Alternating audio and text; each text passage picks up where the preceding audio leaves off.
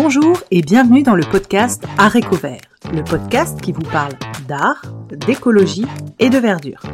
Je suis Pauline Leroux, ingénieure agronome passionnée de plantes et je vous emmène à la découverte de la couleur végétale et de toutes ses applications. Que ce soit dans le textile, l'ameublement, l'artisanat, la décoration et dans d'autres domaines, chaque jeudi et samedi à 7h30, je vous propose des épisodes riches avec des invités passionnants pour approfondir le sujet de la couleur végétale sur toute la chaîne de valeur. Mon but Fédérer et démocratiser la couleur végétale dans nos vies. Alors, c'est parti Bonne écoute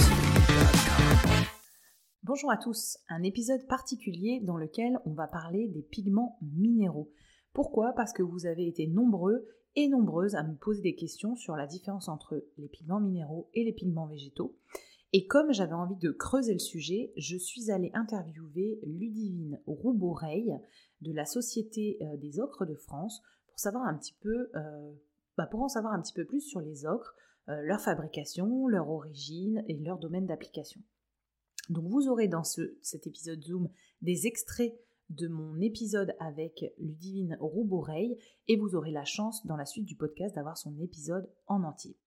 Alors, premièrement, les points communs assez évidents entre les euh, pigments minéraux et les pigments végétaux, c'est que ce sont tous les deux des pigments naturels.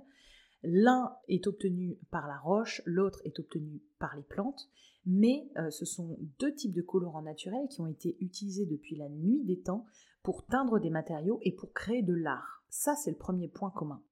Une autre similitude, c'est l'utilisation et les domaines d'application. Vous verrez qu'il y a beaucoup de parallèles entre les applications des deux différents pigments. Alors, je vous mets un extrait maintenant de euh, la fabrication de l'ocre, en tout cas de sa composition géologique, par Ludivine Rouboreille. Donc l'ocre déjà, qu'est-ce que c'est? Parce que je pense que c'est la question, la première question, parce que c'est souvent confondu. On a souvent tendance à confondre la couleur et la matière, et ça c'est très important pour nous, puisqu'on a des pigments qui peuvent avoir la couleur de l'ocre euh, et qui pour autant n'en sont pas. Et euh, dans l'utilisation, ça va être très important de dissocier les deux. Euh, un pigment peut avoir la couleur de l'ocre et pour autant être un pigment synthétique. Et les applications entre un pigment synthétique et un pigment naturel ne sont pas les mêmes. Euh, la résistance dans le temps et les qualités propres euh, ne sont pas les mêmes. Donc voilà, nous l'ocre vraiment, on en parle en tant que matière et pas en tant que couleur. Et en tant que matière, donc c'est une roche ferrique, euh, c'est une argile blanche, la kaolinite, qui est amalgamée à de l'hydroxyde de fer ou de l'oxyde de fer. L'hydroxyde de fer, ça donne sa couleur jaune, c'est ce qu'on appelle la goethite, et donc l'oxyde de fer, l'hématite, donne la couleur rouge. Maintenant qu'on a vu ce qu'était l'ocre comme exemple de pigment minéral, on va bien sûr aborder les pigments végétaux qui sont largement abordés sur le podcast si vous le suivez. Donc un pigment végétal, c'est un pigment d'origine végétale tout simplement, issu de plantes, mais de tout ou partie de la plante, feuilles, fleurs, écorces, racines, etc. Si vous suivez, vous êtes au taquet là-dessus. Les propriétés qui sont différentes entre les pigments minéraux et les pigments végétaux, et là c'est très intéressant parce que c'est sur un point crucial, euh, la résistance à la lumière et la résistance dans le temps. Les pigments minéraux ont tendance à être plus stables et plus résistants à la décoloration. Ils sont souvent, on va le dire, appréciés pour leur durabilité et la capacité qu'ils ont à ce que la couleur se maintienne dans le temps. On va voir que les domaines d'application sont utilisés à l'extérieur parce que ça résiste plus aux UV et que ça peut tenir très longtemps. Vous avez tout de suite vu à quelle application je pense, c'est l'application du bâtiment.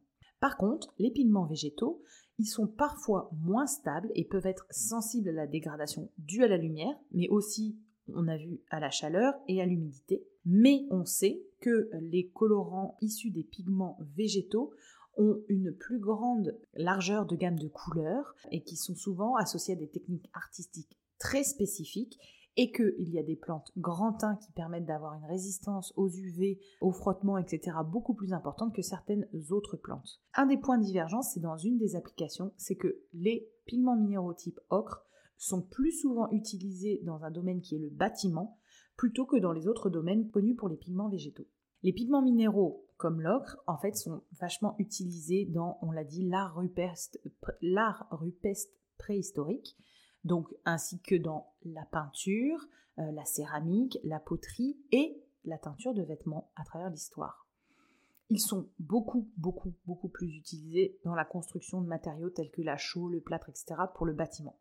Et pour les pigments végétaux, si vous suivez le podcast, vous connaissez les différentes applications qu'on essaye de creuser sur le podcast. Un point de divergence entre les pigments minéraux et les pigments végétaux, c'est que les pigments minéraux ne sont pas aussi renouvelables que les pigments euh, végétaux. En effet, une plante, ça se replante.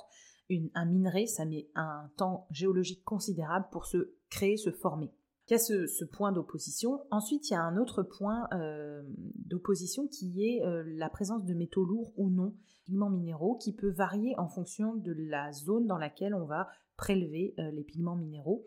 Et donc ça, c'est un point de vigilance mais c'est exactement la même chose pour certaines plantes qui vont euh, se développer sur des zones où il y a eu des métaux lourds, mais elles qui vont, normalement, si mes informations sont bonnes, les métaboliser dans leur, bah, dans leur métabolisme, c'est le cas de le dire. En conclusion, les pigments, et les pigments minéraux et végétaux ont plusieurs points communs. Le premier, c'est d'être des pigments naturels, donc beaucoup plus vertueux, beaucoup moins polluants que euh, des pigments euh, de synthèse. Deuxièmement, ils ont été utilisés tous les deux dans des types d'art et, pour teindre des matériaux. Et ils ont des domaines d'application quasiment similaires, avec une plus forte tendance dans le bâtiment pour les pigments minéraux et une plus grosse tendance dans les pigments végétaux sur tout ce qui est cosmétique textile. Ils ont des points de vigilance, notamment la consommation d'eau, euh, la présence de métaux lourds, renouvelabilité ou non de leur, euh, de leur source et leur palette de couleurs. Donc l'ocre, on est aux alentours des jaunes à rouges, alors que dans les pigments végétaux, vous le savez, on peut aller très loin euh, dans, euh, Je vous invite à aller consulter les autres épisodes Zoom ou les épisodes avec les invités et aller sur la page Instagram Arécovert, A-R-T-E-C-O-V-E-R-T, pour y retrouver et deviner les futurs invités du podcast, mais notamment retrouver les sources écrites de tout ce que nous abordons dans les épisodes Zoom. Belle journée à tous!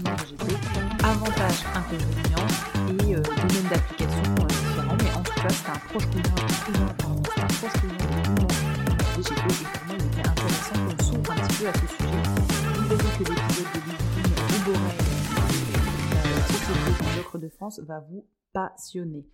Voilà, je vous souhaite un très bon week-end. À la prochaine.